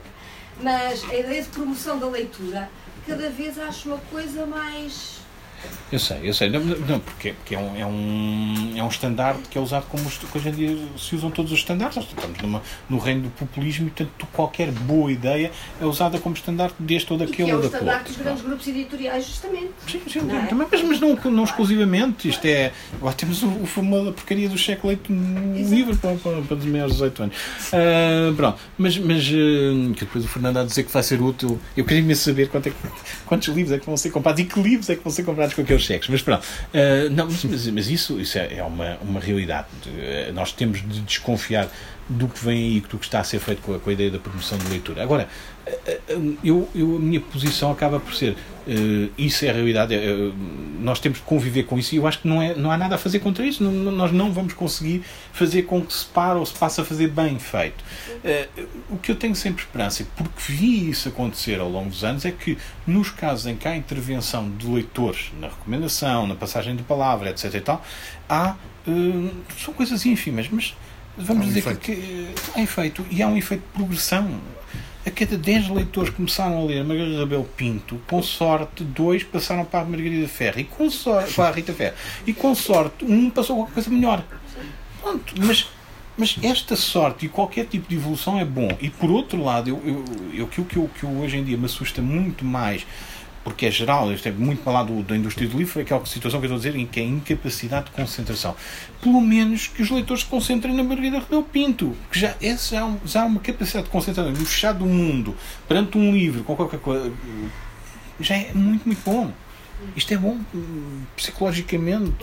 Nós estamos com, com muitos problemas, as pessoas estão com muitos problemas de cabecinha. Portanto, é bom que esta concentração, que a capacidade de se fechar em si próprio, de, de se lidar com uma história dentro, dentro de nós e de interagirmos com, com, com a nossa imaginação, é muito importante. Portanto, que seja com um livro mau, já não é mau. É melhor se for Eu tinha só uma questão, mas já agora também comentava o que acabou de dizer. Uhum. Eu há 20 anos estava na escola primária e o problema com a promoção da leitura na minha altura é que, sei lá, ler uma banda desenhada que até podia ser fantástica, para um uhum. professor era um preconceito e para que é que estás a ler isto, porque é que não vais ler um livro de texto de corrida e se calhar diziam vai ler uma aventura. Eu prefiro ler qualquer livro do Asterix a 10 de uma aventura, pelo amor de Deus, aquilo é óbvio. Um, acho que o problema está mais aí. Está, eu, eu, eu, não tenho acompanhado o PNL, nem estou a par, mas sinto que já há um bocadinho mais de, de de abertura para uh, também que a, que a dita promoção da leitura não seja uma coisa também uh, estanque e, e, aborrecida para, para os miúdos. Pronto, mas, isso também, mas isso não era aquilo que eu queria perguntar. É uhum. uma pergunta muito simples. Falou do Vilhena. Uh, eu gosto muito das edições do Vilhena da Primatur e eu queria só perceber se não resultou, se vão voltar a fazer alguma. Uh, não, nós, a nossa intenção é, é continuarmos. Nós temos um problema com, com o herdeiro, com, com, o arquiteto Luís Vilhena, porque o, os, os, herdeiros diretos do, do, do Vilhena são N irmãos, primos, não sei o mais. E, estão todo, e não fizeram acreditação de herdeiros, etc. E, tal. e portanto, nós, os primeiros livros nós fizemos numa base de, de, de entendimento do estilo, epá, eu vou, ele disse, eu vou recolher as, as assinaturas, etc. E depois vamos ter um, uma, uma autorização para poder publicar. Uh, e depois isso não aconteceu, e depois uh, uma pessoa morreu, e depois o filho dessa pessoa. E portanto, nós sabemos que o vamos conseguir eh, publicar, vamos ter de refriar o, o, as tiragens porque os, os, livros mais conhecidos de Viena venderam alguma coisa, os outros já não vendem tanto e portanto nós temos de adequar isso e portanto como aconteceu com o livro B significa que provavelmente em vez de dois livros por ano vamos pensar a fazer um de X em X tempo, vamos continuar. Agora estamos à espera de uma, literalmente uma, um documento legal para podermos fazê-lo efetivamente como deve ser. Portanto, é, é, é, por aí. Mas agora, só, só respondendo um bocadinho à questão anterior sobre a escola, há uma coisa muito importante uh, aí relativamente ao, ao, aos paradigmas. Como, como vos digo, isto tem muito a ver com. Eu acho sempre que a promoção do livro, eu disse isto hoje aqui várias vezes, tem de ser feita por pessoas que leem. Uh, isto para dizer o quê? O que é que me tem sido dito por professores que estão quer na universidade, quer na escola secundária e que leem livros? Uma das últimas conversas que eu tive sobre isto foi com, com o Daniel Jonas, mas não é, não é caso único. Um, o, o, nosso problema continua a ser o mesmo. Como não há educação um, real para o livro, para, para, não há qualquer. Por exemplo, hoje em dia estamos completamente desprovidos de memória. O, não, a história é uma coisa que deixou de ter uma realidade. Qualquer miúdo está a lidar e, e a discutir conceitos do, do walk não sei mais, sem, sem qualquer percepção do que, é era a realidade há 10 anos, há 15, há 20 e as diferenças entre esses anos. Uh, e, portanto, numa realidade como essas, os nossos programas escolares tinham de ser todos revertidos. Nós tínhamos de começar nas primeiras, nas primeiras classes, um, os preparatórios, etc., complementar, os títulos contemporâneos que estão a ver com a, com a realidade deles, e eles conseguem identificar-se, e depois acabavas na universidade no Fernão Lopes isto é a lógica que, é, que é possível, feita por alguém que quer ensinar literatura e quer aprender leitores. Só, só, conseguimos pegar nos miúdos e, e, e mostrar-lhes o que é que é o livro. Se esse livro hoje em dia falar de telemóveis, de jogos de computador, etc. E tal. Mas é uma maneira de os, captar. Agora, isto mais uma vez tem de ser. São as pessoas que pensam e que leem livros que fazem isto e que podem fazer este tipo de diferença e podem pensar nela. De outra forma, é muito difícil. Esse exemplo da Islândia eu acho que é bastante falacioso porque estamos a falar de um país pá, que tem uma população que é um terço da população residente de Lisboa Uhum. e na verdade é uma espécie de hiper-sociedade porque é exatamente aquilo o oposto do que disse a Margaret Thatcher que Uhum. tem a ver com a dissolução das relações sociais que aconteceu com, com estas lógicas do neoliberalismo. Sim. Lá não ocorreu, porque é uma sociedade que não tem uma grande desigualdade social, pelo contrário, e é uma sociedade em que basta ver quanto é que, por exemplo, lá o, o jornal mais vendido deles vende bem, bem mais do que o Correio da Manhã e muito mais do que o Expresso. E na verdade é uma população que tem essa estrutura quase de ordem familiar, ou seja, Uhum. porque as relações, ah, e isso viu-se muito quando foi essa situação da, da, Sim, sim, ah, sim. da, da crise financeira deles, que eles reagiram ah, com um aperto ah, dessa relação social muito mais forte. E portanto é normal que ali com 300 e tal mil pessoas é muito mais fácil promover essas, essas estruturas, até porque estamos a falar de um país que não tem as assimetrias geográficas que tem o nosso, que é um país que, sendo pequeno do ponto de vista não só nas ilhas, mas o país muda completamente do Alentejo para o norte, para o Algarve, e depois tem esta coisa que é hoje em dia, sobretudo, é um país que está tomado por esta coisa da, do turismo, enquanto que lá o turismo é para ir ver auroras boreais. e Claro, claro, claro. claro. Portanto, isso aí é uma diferença muito significativa. Mas eu acho que, sendo uma, uma comparação falaciosa, eu acho que é interessante, porque precisamente mostra os aspectos da perda regional. Ou seja, os países que, por exemplo, cá é mais fácil uma pessoa distrair-se, tem, do ponto de vista da natureza geográfica, o país é muito atrativo e as fazer. pessoas têm muito mais tendência para se distrair com a própria condição natural, enquanto que lá é um país que não há muito para fazer, é frio como caraças, há alturas do ano em que está sempre, eh, é sempre de dia, há outras que é sempre de noite. Eh. Tudo isso gera eh, constrangimentos muito mais fortes e que obrigam a que a cultura, a que a cultura possa suprir essas, essas diferenças. Mas eu acho que é, é interessante é assinalar isso, que é, na verdade, o efeito de um jornal ali, numa sociedade que tem 300 e tal mil pessoas, um jornal de facto está a falar sobre elas. Por exemplo, aqui em Portugal não há nenhum jornal que fale de Coimbra. Claro. Não há nenhum jornal que fale da realidade do Algarve. Até Hum. os ingleses têm melhores jornais no Algarve para falarem das comunidades, Sim. das comunidades. Ou seja, a dissolução da comunidade, que é um efeito Uhum. típico do neoliberalismo, porque cria outras relações de, de, de, de- de uma comunidade adversa, que é, no fundo, estas rivalidades, a competição, a, a guerra total em que nós estamos embarcados. Uhum. Lá está. O que é que não interessa num regime de guerra total? É saber coisas do outro. Se tu souberes muito sobre o outro, geras uma relação quase de Empatia. identificação. Sim. Ora, para a competição interessa muito mais que o outro seja um inimigo. Então é para destruir. E portanto, por isso é que os planos de promoção da leitura nananã, Uhum. pá, não tem a ver com promover este livro. Claro.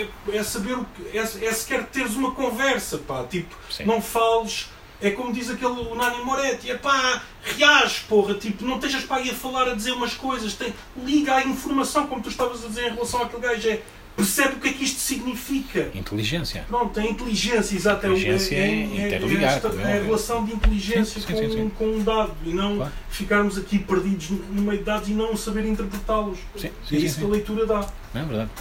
O, o- eu, eu, eu admito e sei que, que, este, que esta historinha, lá está, nós temos de dar pequenas histórias para contexto, não estamos aqui numa, numa, numa oração. Obviamente que sim, eu fui simplifiquei com a história da Islândia, mas se nós pegarmos, por exemplo, naquilo que foi a evolução dos países escandinavos, do, de mil, aliás, é muito simples. O livro que nós publicamos, O Salão Vermelho do, do August Strindberg. Nós pegamos no Salão Vermelho do August Strindberg, em 1800 e qualquer coisa, 80 ou 90, eh, e aqui a sociedade corrupta, citadina, urbana que ele descreve é a nossa hoje em dia. E preciso verbis. Bom, eh, agora, o que é que aconteceu?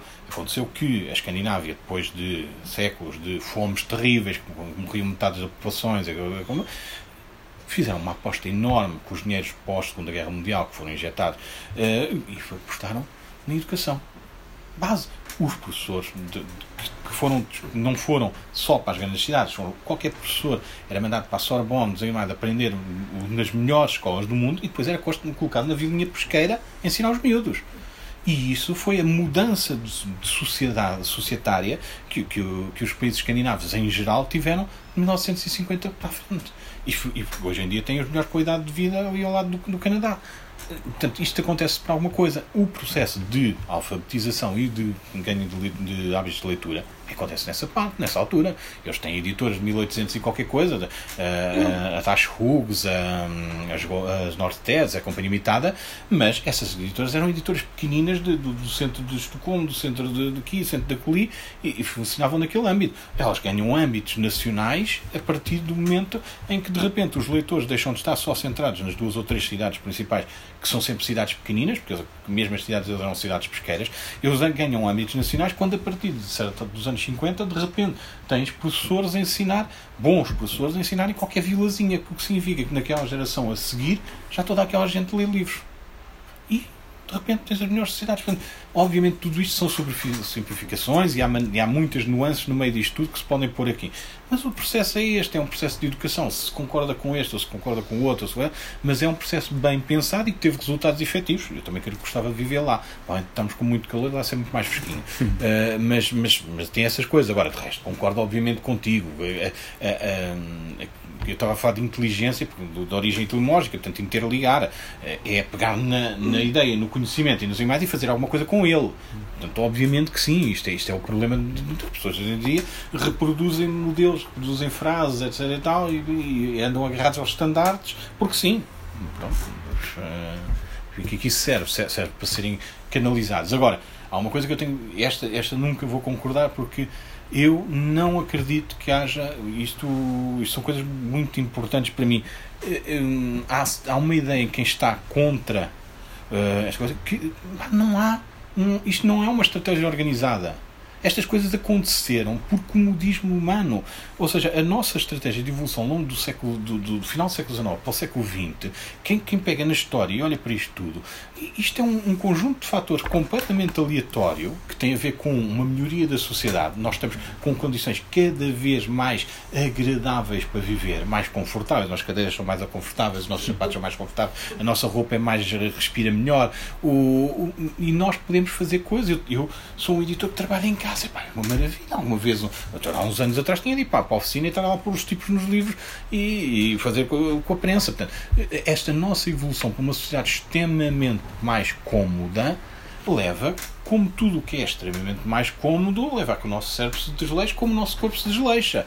E, e, portanto, não, acho que é um conjunto de fatores que é muito. Um, que leva, contribui muito para esta estupidificação geral que nós estamos a viver. E as pessoas estão estúpidas. Um, infelizmente, não houve uma pandemia que terrasse varrido uma série de horas, mas pronto. Uh, varreu muito pouco e varreu, infelizmente, varreu aleatoriamente. Um, mas, mas, a, mas a verdade é que este, este comodismo em que nós vivemos hoje em dia faz com que seja muito mais confortável não pensar sobre ideias que obrigam a pensar. E, portanto, é, é, não acho que haja um, um, grande complô, acho que é uma, um fruto natural da, da perfeição. Basta voltar à, à perfeição do Essa de Queiroz. Pá, o, Ulisses fica ali e dizer, pá, mas tenho aqui uma gaja gira, um, as árvores deitam frutos, não, não tenho que fazer nada, estou, estou feliz da vida. Isto é uma chatice do caraças. uh, mas nós ainda não chegamos à fase de chatice do caraças. Mas vamos chegar em breve. Aliás, é, o fruto é exatamente o contrário. O fruto é como nós ficamos tão estúpidos e tão, tão, tão, tão fechados neste, estandarte, nós a certa altura não sabemos porquê, porque já não analisamos, já não interligamos, já não inteligimos. Uh, o que, que nos acontece é: eu estou aqui agarrado ao estandarte do Covid, não existe. Ah, uh, mas estou chateado com, com esta bandeira e não consigo pensar e não quero pensar. Então o que é que eu vou fazer? Ah, vou pegar no estandarte vou partir uma montra. Olha, fiz alguma coisa. Eh, e portanto nós estamos nesta fase. Portanto, a reação é, é parva. Eu não tenho perspectivas nenhumas positivas sobre, sobre o mundo para o futuro. Isto é, sei que estou aqui a lutar contra moinhos.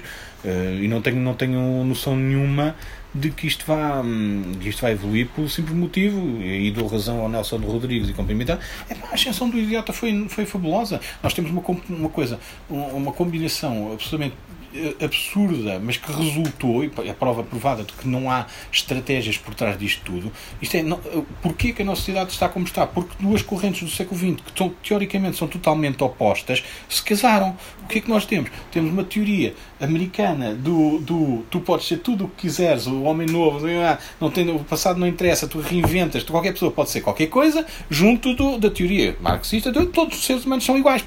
Tu juntas estas duas coisas e o que é que queres? Tens os miúdos aqui aos berros, não sei lá, eu quero fazer o que eu quero fazer, não acredito no, no, nos Covid, as vacinas são não sei o quê, ou Pronto.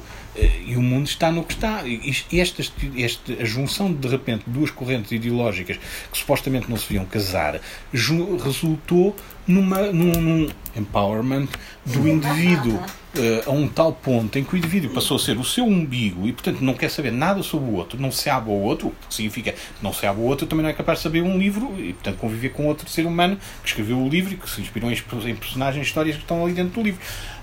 A partir deste momento em que nós estamos neste, neste desligamento do resto do mundo, que a única coisa que interessa é o, é o meu umbigo, e se eu me quero coçar, eu vou-me coçar, e se eu quero atirar-me de uma montra, eu vou atirar-me de uma montra e quero autorização para isso. Hum, olha, é, ficamos nesta, nesta realidade e não vamos, uh, não vamos evoluir muito não, não tenho, por isso é que digo, não tenho, não tenho grandes expectativas de que isto tenha uma evolução absolutamente fabulosa para, para seja o que for, vai acontecer qualquer coisa de muito mal.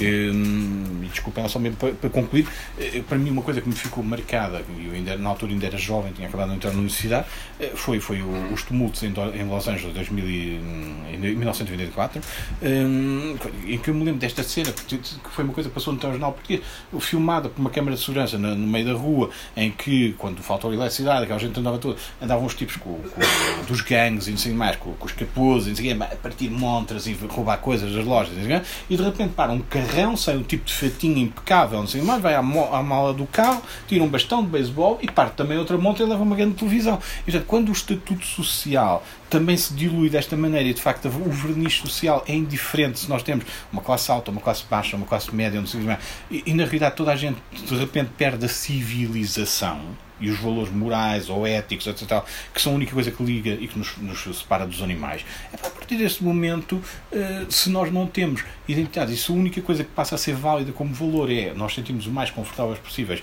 independentemente se estamos assentados em cima do outro ou não, e o, o, o Sacha Baron Cohen fez isso muito bem no, no, no Bruno, quando ele tem aquela cena do, dos homens móveis mexicanos, em que ele usa o, o, o mexicano para se sentar em cima.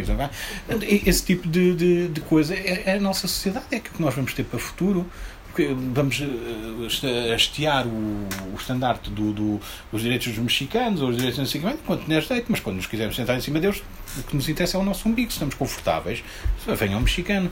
E, e, esta é a realidade que nós estamos a ver, por isso é que as pessoas saltam rapidamente de uma corrente ideológica para outra, de um discurso para o outro, os nossos políticos deixaram de ter o mínimo mínima preocupação em dizer de manhã uma coisa, à tarde outra e pelo meio reverterem qualquer coisa, porque deixou de ser relevante, porque como as pessoas também não têm no dia a dia esse tipo de, de, de qualquer tipo de idoneidade de comportamento, de, de, rigor, de disciplina, etc. E tal, para que é que os políticos têm de ter? Não vão perder votos por causa disso, aliás, como estamos a ver, e portanto eh, ficamos agarrados ao nada. E portanto leio um livro. Epá. Uh, enfim como é que consegue ou tem sobrevivido uh, como editora? Com, com, com, quantas pessoas é que vocês trabalham e há quanto tempo é que existem e têm perspectivas de não vir a, a, a falir e a desaparecer? Não, nós Conseguem temos... viver sim. do vosso trabalho? Sim. Uh, neste momento, sim. Mas nós começamos em 2015 e há um ano e meio começamos a conseguir tirar ordenados. Pronto, foi o, o tempo necessário para isso. Um, pelo meio fizemos, fizemos outras coisas. Eu, eu ainda colaboro por mais um ano para acabar um contrato. Portanto, em part-time trabalho na empresa da Universidade de Lisboa. Okay, o, okay. o, meu colega fazia pois, traduções pois. e revisões. Portanto, pois, pois, pronto, pronto somos duas há pessoas. Atividades e. Sim, sim, sim. sim. sim mas, mas eh, agora conseguimos viver do, do nosso projeto. Há uma coisa que eu aprendi há muitos anos quando estava na Cavalo de Ferro. É uma coisa. É, é daquelas lógicas mais uma vez, lógicas e lógicas. É extraordinário como é que quando uma, editora atinge um fundo de catálogo obviamente que isto tem de ser feito com bons livros, ou pelo menos livros que vendam ou pinguem constantemente. Não, vou dizer, não, não são best-sellers, mas são livros que pingam, pingam. Por isso é que eu não acredito nem nunca vou publicar livro do momento. O livro do momento é uma coisa que não pode vender, pode correr muito bem, pode vender imenso, mas depois, passar um ano, pode não vender nada e, e tudo parado no armazém. Portanto, eu, eu isso não, não trabalho. Por isso é que eu quero trabalhar com clássicos, clássicos modernos e alguns livros em que eu acredito. Também já publiquei o Manual do Xadrez, que é um dos nossos livros que vende mais e é um livro extraordinário. Mas. Hum, mas a, a, realidade é esta, ou seja, viver uh, e manter uma editora desta, desta maneira, manter com, com, uh, com livros, tem de ser quando nós atingimos um fundo de catálogo de 100 títulos por vezes acontece aos 93, por vezes acontece aos 104. Mas quando nós seguimos aí, matematicamente, uma editora consegue uh, viver do, do, da rotação dos livros no mercado. Antes disso, matematicamente, não é possível. Agora, não é fácil, nem toda a gente publica, mesmo que muitas editoras têm mais de 100 títulos, o problema é não é fácil ter 100 títulos que estão sempre constantemente a pingar. Isso não é fácil. Portanto, isso aí são, são, são, são, escolhas dos editores. Uns acertaram no público, outros não acertaram no público. Não é? o Portugal é o país onde mais uh, editoras nascem e falam todos os anos. Publicam meia dúzia de títulos, depois no ano a seguir vem a primeira devoluções e acabaram financeiramente. Uh, morreram. Uh, e portanto isto acontece sistematicamente. Abrem editoras, fecham editoras, abrem editoras, fecham editor. Uh, pois é que eu. Pois, não, não, mas, mas, mas, é, mas é, tem a ver com, com padrões quem vai para letras não gosta de número, não gosta de fazer contas. E de facto isto é verdade. Quantidade de pessoas que, está, que, que se metem em negócios na área de letras e que não sabem fazer uma conta. É preciso fazer contas não, não se, quer queiramos, quer não, são negócios. Mesmo que nós quiséssemos fazer uma editora sem fins lucrativos, como o Diogo, nós queremos fazer, o Diogo tem de fazer contas, mesmo para sem, sem, sem fins lucrativos. Tem de fazer. Porque, de outra forma, se eu vou fazer um livro, um, uma tiragem para vender 10 exemplares, eh, não há editora sem fins lucrativos que aguente. Portanto, isso também não aguenta. Portanto, estas realidades têm de ser. Nós sabemos, temos de ter noção de onde é que estão, acabam o nosso prejuízo, a nossa capacidade de aguentar um prejuízo, a nossa capacidade de arriscar, quando é que podemos arriscar mais, quando é que podemos arriscar menos, eh, e depois é muito o conhecimento do público. Ou seja, se nós temos um conhecimento cada vez mais próximo do público, ou procuramos ter um conhecimento do, próximo do público, nós podemos orientar-nos mais a isso. Uh, aquilo que, estava a conversar aqui ainda um bocadinho, mais sobre, sobre a questão do nosso método de crowdfunding, permite-nos antecipar isso.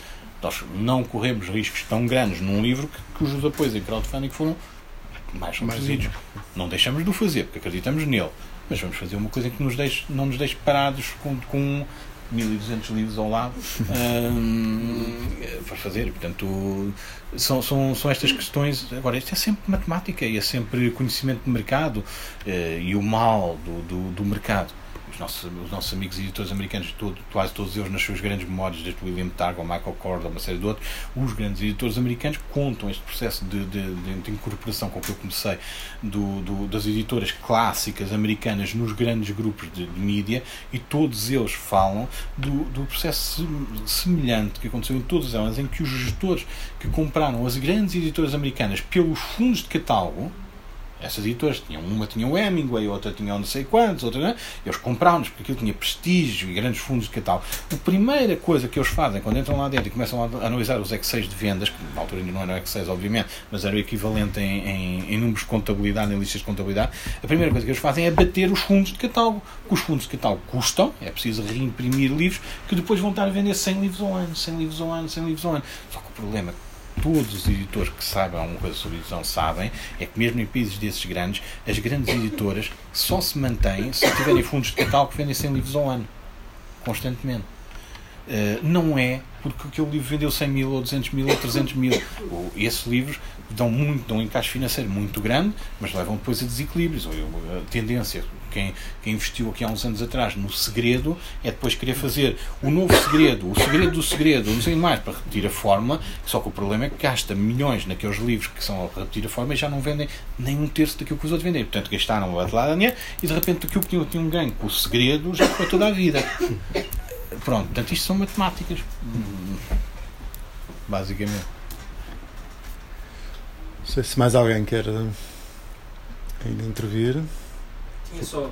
Estava aqui a pensar e provavelmente vai ser estúpido, mas já estou habituado a dizer coisas estúpidas há uhum. muitos anos. Um, Então, se, se, se, esse exemplo da Islândia, em que 99% ou lá o que valha das uhum. pessoas leem e a maior parte são policiais, que podem ser variadíssimos, há uns muito bons, muito bons, não interessa, mas se tivéssemos essa franja de leitores em Portugal e 99%, isto vai soar muito pretencioso, mas se 99% lessem Margarida Rebelo Pinto mudaria alguma coisa perante esse, essa, essa dissertação toda que fez, quanto a estupidez das pessoas e, e o facto de isto não darem nada? Não, acho que sim, acho que sim. Eh, por, por um motivo simples. Porque leitura de um livro mexe com a capacidade de concentração e mexe com, com absorver palavras. Pode não ser muitas. A Margarida Rebelo Pinto tem um bocadinho mais de palavras do que, do que provavelmente a maior parte dos artigos do Observador. Uh, e certamente mais do que o vocabulário do que o do Diário Notícias Online neste momento. Uh, e, portanto, esse, esse um bocadinho mais é sempre qualquer coisa melhor. A capacidade de concentrar dentro de um livro, seja ele da Margarida Rebelo Pinto, ou seja a maior porcaria, ainda pior do que a Margarida Rebelo Pinto, mas a capacidade de estarmos focados nesse livro e nos concentrarmos nele durante 5 minutos, ensina-nos a que se de repente recebemos um contrato do qualquer coisa, ou lemos um artigo sobre uma nova lei, ou não sei o que mais, e nós somos capazes de pelo menos nos concentrarmos. Podemos ainda não compreender, mas já nos conseguimos concentrar. Neste momento, qualquer português, perante um texto legal, legal, olha para aquilo, vê três palavras, não quer saber mais. Vai, chatice, o que é que é preciso fazer? É, é, mas é assinar, é. E portanto estamos nas mãos deles enquanto não nos conseguimos pelo menos concentrar. Portanto, isto são pequeninas vitórias, ínfimas vitórias. Não, não vou dizer que é a solução para tudo, mas, mas é qualquer coisa mais.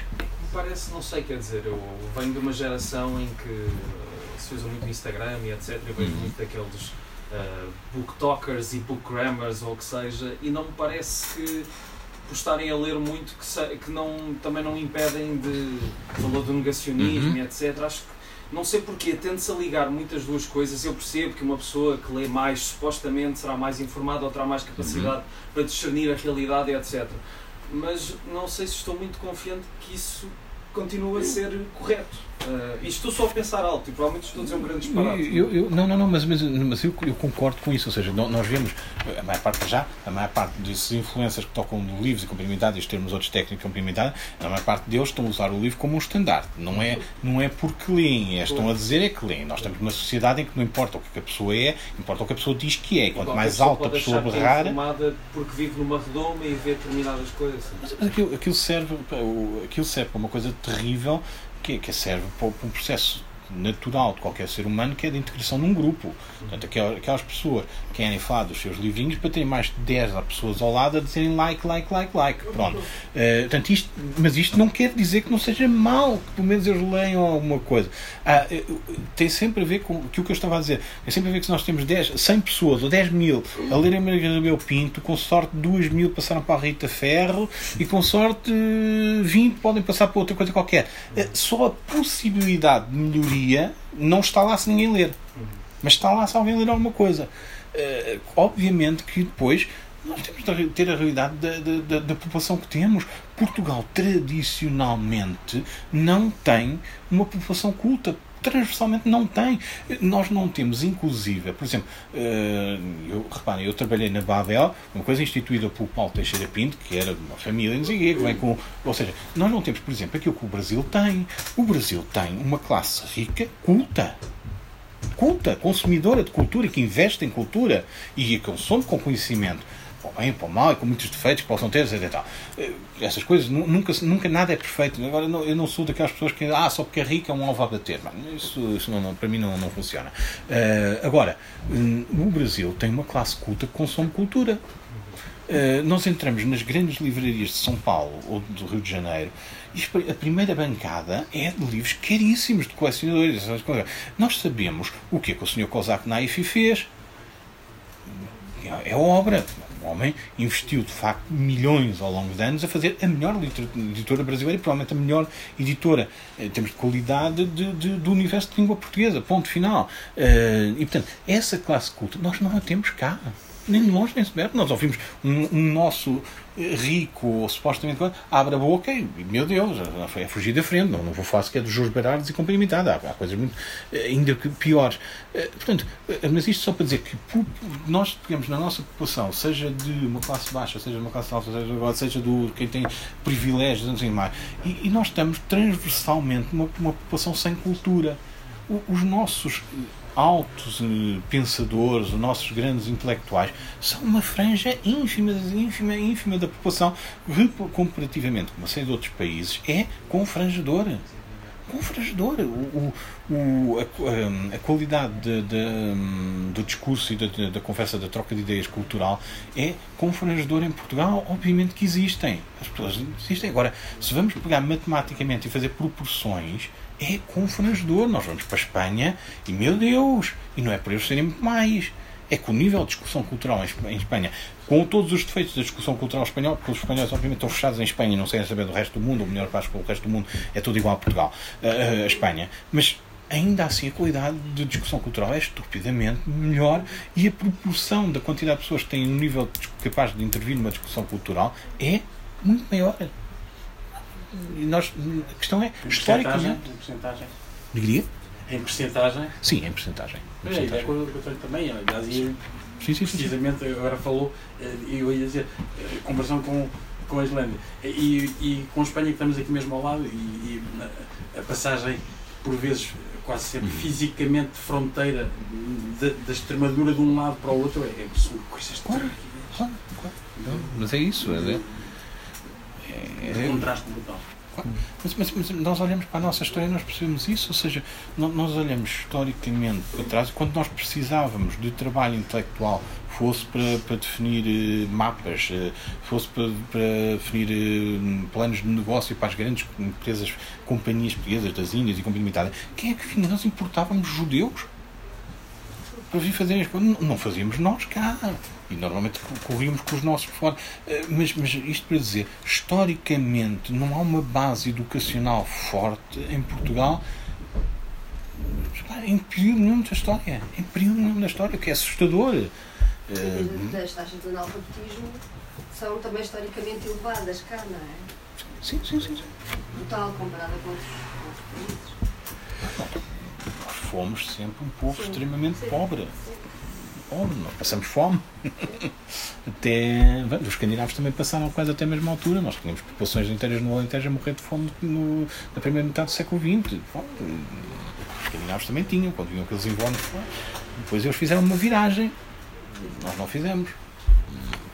E, portanto, a nossa, a nossa tradição, a, nossa população continua a reagir por desconfiança tradicional uh, à cultura é avessa à cultura, ou seja, se alguém se põe com a dizer qualquer coisa mais, mais complicada, ah, ela está a falar coisas difíceis, palavras difíceis, e, não, é, isso é contagioso.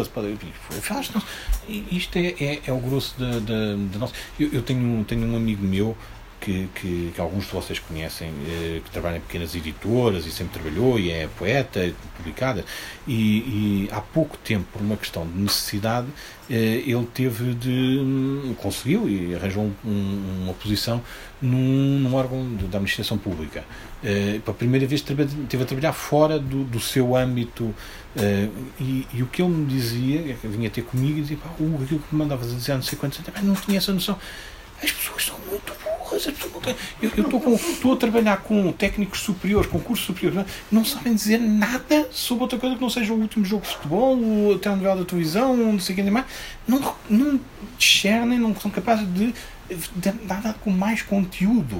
Uh, isto é o grosso da nossa profissão, não é por serem funcionários públicos na companhia militar. Ele, ele dizia esse caso porque para ele foi uma surpresa. Ele é uma pessoa sem educação superior, mas que evoluiu muito e, e, e é brilhante, é uma pessoa inteligentíssima. Mas eu estava, estava surpreso com uma realidade de um meio que não é o que, que ele se movimenta. Ele movimentava sempre no nosso meio, aqui, editoras, livrarias, a companhia militar, e de repente contactou pela primeira vez com a população. Uh, e foi, foi uma surpresa total para ele. Eh, mas, mas, mas eh, é, é, preciso nós percebermos muito o, o que é, esta outra realidade que está ali fora. E, e, eu tenho sempre, provavelmente a minha preocupação como editor eh, foi sempre perceber o, o, ter muita abertura para perceber o outro e tentar falar com o outro em todas as suas dimensões, com quem lê livros, com quem não lê livros, com quem poderá eventualmente ler livros. Eu, eu em tempos fiz, fiz, experiências, pessoalmente fiz experiências engraçadas. Envolvi-me uma vez durante um, uns largos meses com uma comunidade de leitores, leitoras que só liam livros cor-de-rosas. E estive a trabalhar com elas. E uma das coisas que consegui fazer a certa altura foi dizer: pá, mas, já leram estes livros todos? Agora experimentem, vou-vos contar uma história. E peguei num enredo de um livro do Sebastião já e, e contei-lhes a história. E disse: gostariam de ler este, este, um livro que tivesse esta história? Ah, sim, isso é giro, é diferente. Isso toca em coisas que a gente uh, fala, fala, temos aqui nos nossos livros, etc. E que são livros formulaicos, como nós estamos, repetem formas, formas, formas, formas. Tá, isso toca em coisas, mas tá, tá, tem, um, tem umas coisas diferentes. Então experimentem. E, e depois fiz essa experiência. E, e, hoje em dia, aquelas senhoras já leem outras coisas. Hum, obviamente que não melhoraram muito. O Sr. Sebastião já prisou, é o topo do topo que das coisas que elas conseguiram ler. Mas evoluíram um bocadinho. Uh, e, e, esta evolução é para, acho que é fundamental. Um bocadinho que nós possamos fazer com que as pessoas melhorem, ah, não sei.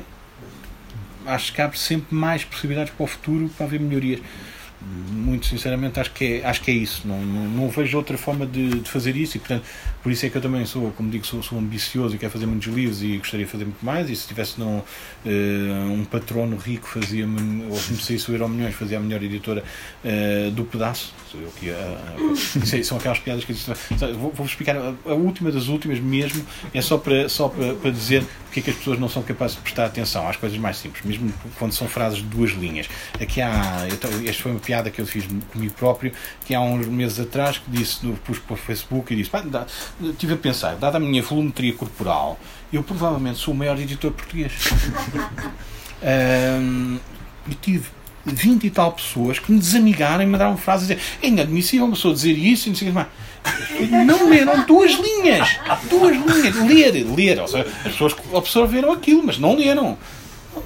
Isto é só para dizer o nosso nível de atenção está a este ponto. O nosso público leitor está a este ponto. E essas pessoas supostamente estavam-me a seguir, não é por eu ser o Hugo Xavier, porque não me conhecem de lado nenhum, é por eu ser um editor de livros. Portanto, são pessoas que leem, presumo eu, isto é, que, que outro motivo é que estaria numa rede social a seguir um fonte que publica livros. É por, por, alguma coisa, mas não, não sou capaz de inteligir duas linhas de, de, de piada.